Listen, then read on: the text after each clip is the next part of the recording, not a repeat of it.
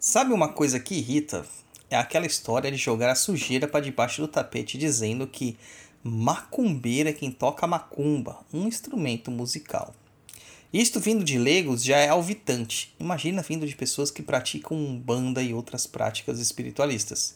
Cara, isso é uma desonra completa.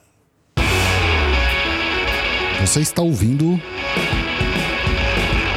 Pense, Pense Macumba. Macumba.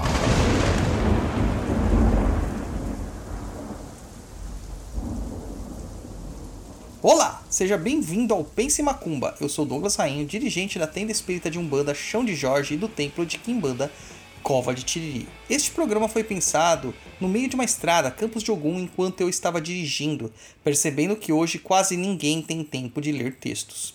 Então decidi trazer alguns assuntos já tratados por escrito em nosso blog, perdido.co, para o formato áudio.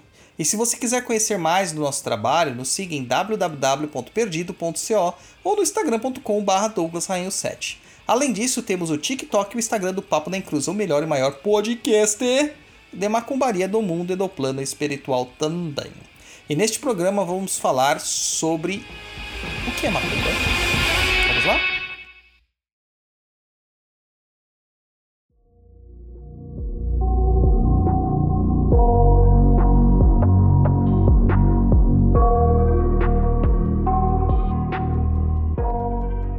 Pode parecer que eu estou sendo prosaico a não defender uma postura dessas. Alguns podem até me atacar dizendo que eu estou colocando mais preconceito em uma seara cheia de preconceitos e discriminação. Porém, minha ideia sobre a liberdade religiosa passa longe daquela em que temos que nos transformar e também transformar as nossas práticas em algo de fácil digestão para os outros.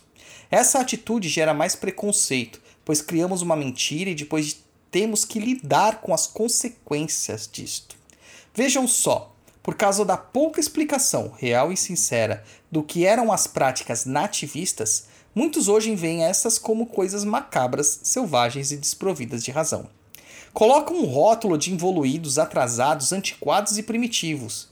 Veja isso assistindo King Kong e como eles retratam o culto fictício e seus cultuadores, geralmente de pele negra ou escura, indígenas, africanos, aborígenes e etc. Vivendo em uma sociedade tribal primitiva, que para eles tem sinônimo de atrasada e selvagem, cheia de fetiches, preconceitos e violência. Ora, o que as pessoas não conseguem e não querem enxergar é que as práticas são mais viscerais, porém não precisam ser feitas por pessoas primitivas, pois para tudo há um porquê. Eu estava lendo o livro Old Style Conjuring da Star Cassas, que trata sobre conjure ou hoodoo para alguns eu consegui ter uma visão mais ampla de certas atitudes que muitas vezes me pareciam chocantes, como no caso de existirem diversos tipos de magia para prejudicar alguém ou causar algum mal. Para um leitor leigo ou iniciante, a princípio, isso parecerá bárbaro e até mesmo errado, pois estamos nos entregando a entidades negativas e de processos negativos. Mas o que me chama a atenção nesse discurso da Mão Star Caças é que ela coloca tudo como um panorama, e com uma contextualização à época em que o conjure foi criado. Ela cita que essas práticas foram criadas pelos ancestrais, que eram antigos africanos trazidos para o continente americano como escravos, que sofriam abusos e maus tratos e que tinham que saber lidar com suas ferramentas à disposição, para preservarem suas vidas e também a existência de sua comunidade. Se você contextualizar que uma magia supostamente negativa serve para impedir abusos de autoridade, maus tratos punições físicas severas, podemos amansar a visão de que isso seja errado. Quando pensamos nisso como uma contracultura, um sistema ou artifício que os mais humildes e desprivilegiados possuíam para se defenderem, isso se torna autodefesa e tem justificativa, correto? Pois bem, da mesma forma é com a macumba e suas derivações.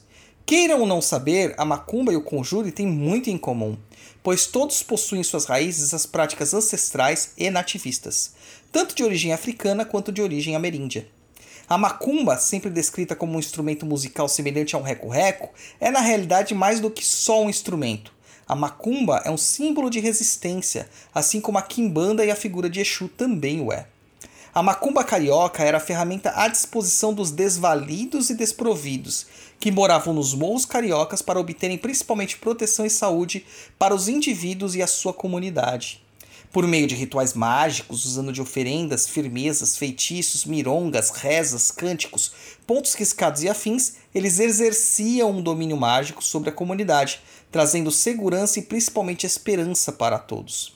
Então existia sim um sistema mágico proto-religioso que se chamava Macumba, e seus praticantes eram de fato macumbeiros, o que implica que esse sistema mágico nem sempre era ético ou estava de acordo com as regras cristãs de dar a outra face e de não promover práticas denominadas erroneamente de malignas. Porém, hoje insistimos nessa história de beatificar a macumba como algo bom e sutil. Tentamos catequizar os macumbeiros, assim como fizeram os jesuítas com os nativos quando pisaram no continente americano. A colonização continua na mente das pessoas e elas não conseguem se despir dos mitos. Alguns mitos, inclusive, há práticas e posturas negativas da própria cristandade. Essa postura de reafirmar a história do instrumento musical é de uma preguiça mental tamanha que muitas vezes eu acredito que essas pessoas que assim afirmaram nem sequer sabem o que praticam. Isso se deve ao fato da Umbanda beber muito da matriz da macumba e também de outras práticas similares, como catimbó, jurema, encantaria, etc.